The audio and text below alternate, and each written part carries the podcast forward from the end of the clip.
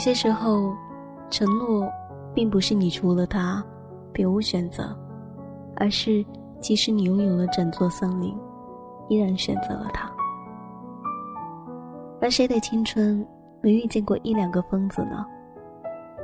那些家伙张牙舞爪地闯进你的生活，大有霸占你生命里其他岁月的架势。你是赶不走他的，就像是光棍赶不走情人节一样，就像是我，乔安，赶不走你杨大川一样。时至今日。我依旧能想起第一次见到你时你的样子，默默深秋，你踩着厚厚的梧桐落叶，走到我的身边，然后问我：“自行车链子掉了，我帮你吧。”不等我回话，你就弯下身子，开始倒腾车链，不一会儿就弄得满手乌漆抹黑的油污，很快就顺利地转动着踏板，对我说。修好了，我看着你灿烂的笑脸，说真的，当时觉得你笑得特别傻，傻的就像这秋日里白亮的阳光一样，温暖人心。你问我你帅不帅的时候，我们已经是一年多的朋友了。我不知道怎么界定“朋友”这一个词，但是你总是逢人就说。乔安是我好朋友，我也就只好配合着笑笑，免得驳了你的面儿。你这人是很在乎面子的。我看着从林叶间投射下来的光斑，照在你凑在我面前的脸上，我甚至能清晰的看到你微翘纤长的睫毛。当时漠然的点点头，嗯，帅，红颜祸水的帅。然后魏眼尴尬的连忙转了头。你的长相一直是好看的，不然也不会总有女生明里暗里挤兑我，或者找我帮忙递递情书。你身边的兄弟说你总是拿腔拿调，装得高高在上，就是喜欢那些小姑娘围着你，所以一直单身，生怕有朝一日交了女友。再也不能享受被迷恋的感觉了。每当这个时候，你都会立刻点头，极其做作的说一句：“还是哥哥最懂我。”然后凑到对方的身边。我不知道为什么最开始的时候，我会觉得你又憨又傻。我也不理解，为什么那么多好姑娘，前仆后继的去喜欢你。我只知道，你是一个从来都没有正经说过话、办过事儿的痞子。对，你就是一个痞子。上课迟到睡觉、旷课打架、通宵泡吧，这些你都很在行。我想，大概就是因为你这样，所以才会有那么多无知少女喜欢你吧。貌似女生年轻的时候，都比较喜欢。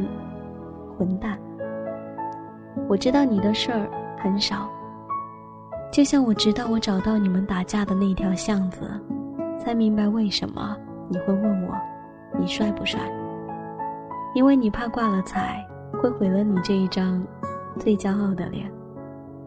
那一天，我替你挨了一砖，那块砖本来是冲你脸砸过去的，却生生的砸在了我的锁骨上。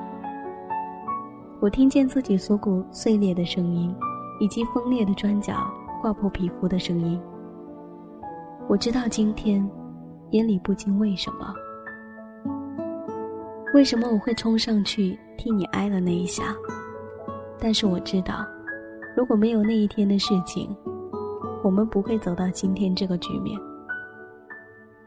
所以很多时候，爱情都是需要一个契机的。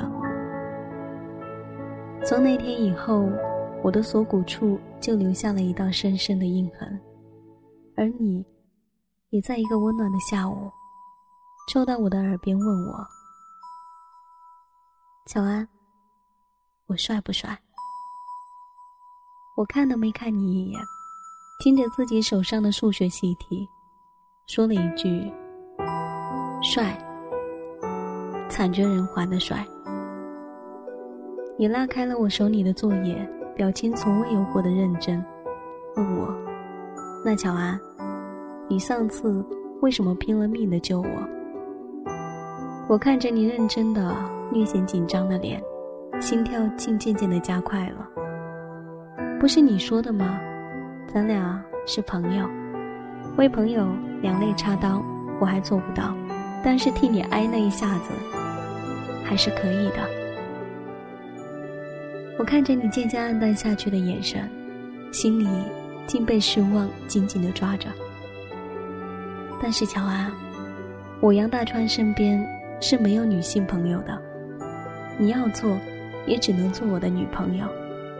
别告诉我你没有看出来我喜欢你，不然我也不会那样处心积虑的走进你的生活，不然我一学渣，也不会和你这样一学霸成为了朋友。他们说感情的事儿急不得，所以我就想着，先从朋友开始。一年了，够慢了。我想过很多次跟你表白的方式，但是我这人就是怕丢面儿，所以一直没有说出口。因为我不确定你是不是像我喜欢你一样，也喜欢我。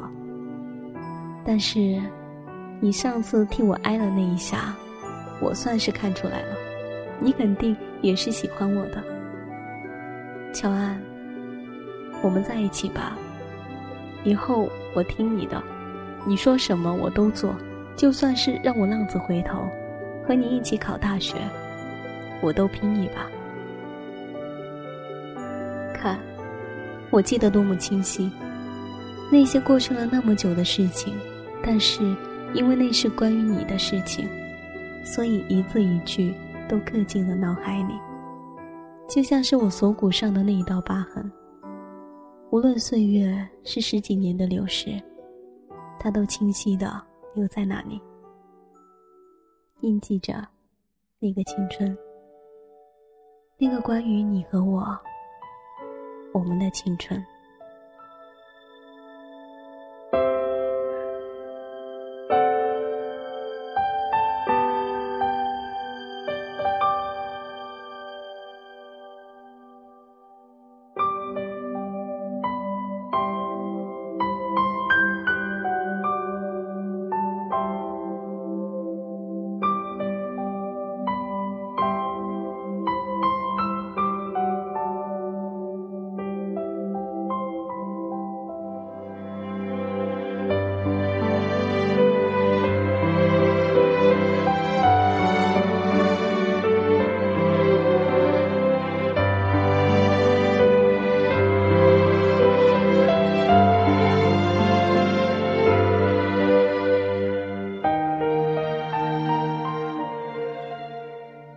故事到这里就要结束了，听起来也许有一点伤感，但是麦芽也相信，每个人的青春里都会遇见那么一个疯子，也许他留给你的是一段过期的爱情，可是他曾经鲜活过，不是吗？